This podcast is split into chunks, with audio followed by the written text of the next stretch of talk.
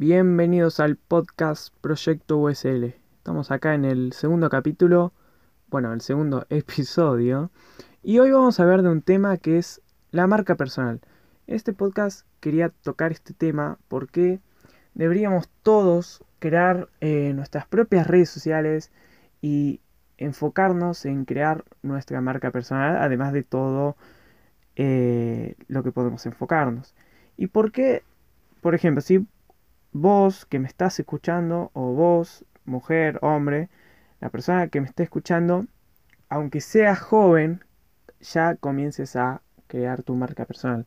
Yo, por ejemplo, en YouTube comencé en 2012, 2013 y me cambié bastantes veces de nombre y me hice bastantes canales. Pero bueno, definitivamente el último canal es Lucho USL y es eh, el nombre de mi marca personal. Porque, bueno, fue el último que quedó. Y mi marca personal tengo Instagram, Twitter y YouTube. Facebook no, pero mm, no por algo en especial, sino que no uso mucho Facebook. Y bueno, mi generación tampoco. Así que Em, creo que cada persona debería hacer sus propias redes sociales, ¿no? Las más importantes serían Instagram y YouTube. En el caso de que quieran crear contenido, si vos sos una persona que te gusta más consumir que crear, está bien que no tengas eh, ese estilo de redes sociales, sino, por ejemplo, tener un Instagram, un Twitter o un Facebook, pero privado. Yo estoy hablando del tema público. Por ejemplo, vos tenés no sé, 14 años y te creas un Instagram y decís, em, tengo, no sé, 20 visitas por, por video, 5 likes en cada imagen. Pero la idea a la hora de crear una marca personal es que le estás dedicando el tiempo y no es que si vos posteás tres fotos, un video en Instagram o en YouTube, subís tres videos, ya eh, vas a ser conocido, ¿no? Es más como para aprovechar el tiempo y ya ir creando una marca personal en la que se te pueda reconocer eh, en cierta audiencia, ¿no?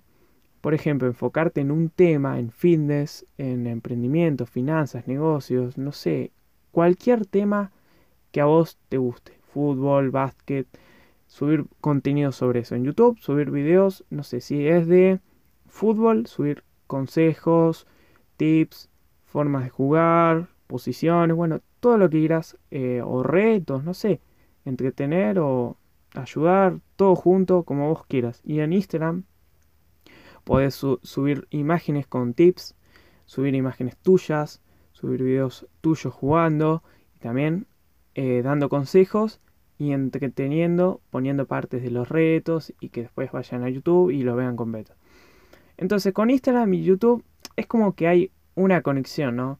Porque podemos hacer que la gente vea una parte en Instagram y pase a YouTube.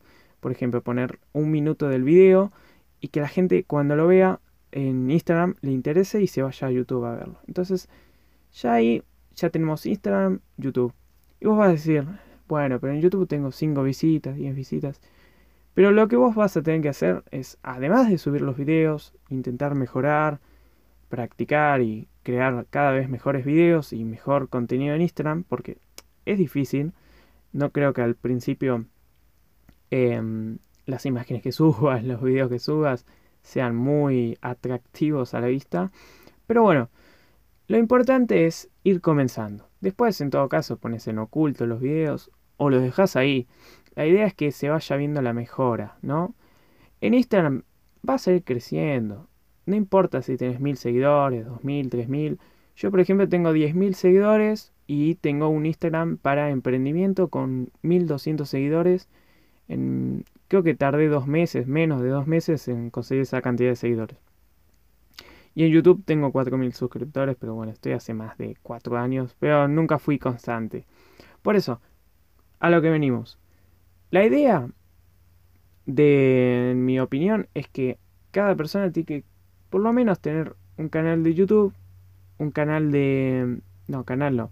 Un perfil en Instagram y comenzar a crear contenido. Para cada vez mejorar y, y entregar mejor, eh, mayor valor a la gente, ¿no? En nicho que te interesa a vos, ¿no?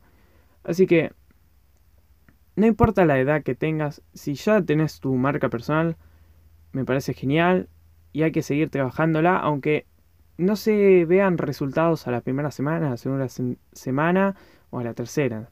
Hay que dedicar tiempo para después ver los, sí, los frutos, o sea, ver los resultados. Así que bueno, comenzá con tu marca personal, busca en YouTube cómo hacer buenos videos, cómo editarlos, cómo subir buenas imágenes y todo para ir comenzando tu marca personal, busca un buen nombre eh, y de ahí comenzar con lo que vendría siendo crear tu marca, creando tu perfil público, tu figura pública, cómo querés que la gente te reconozca. Por ejemplo, que te reconozca porque sos eh, una persona que sube contenido sobre, no sé, fitness y que hace asesorías, cursos y demás, y que sube buenos videos, sube videos sobre tips, consejos y sube lifestyle, ¿no? Por ejemplo. Bueno, que te reconozca la gente de esa forma. Así que, bueno, en este podcast que ya vamos a ir finalizando, quería ver de eso, el tema de la marca personal, que nunca fue un tema que, que me enfoqué, ¿no? Que, que pensé en, en la palabra, marca personal. Pero sin darme cuenta, la... Bueno, fui creando mi propia marca personal. Así que bueno, espero que les sirva o les dé ese paso para que Em, pongan acción y comiencen con su marca personal, aunque no hayan resultados ahora mismo. Así que bueno, em, nos vemos en el próximo episodio del podcast, Proyecto USL. Chao.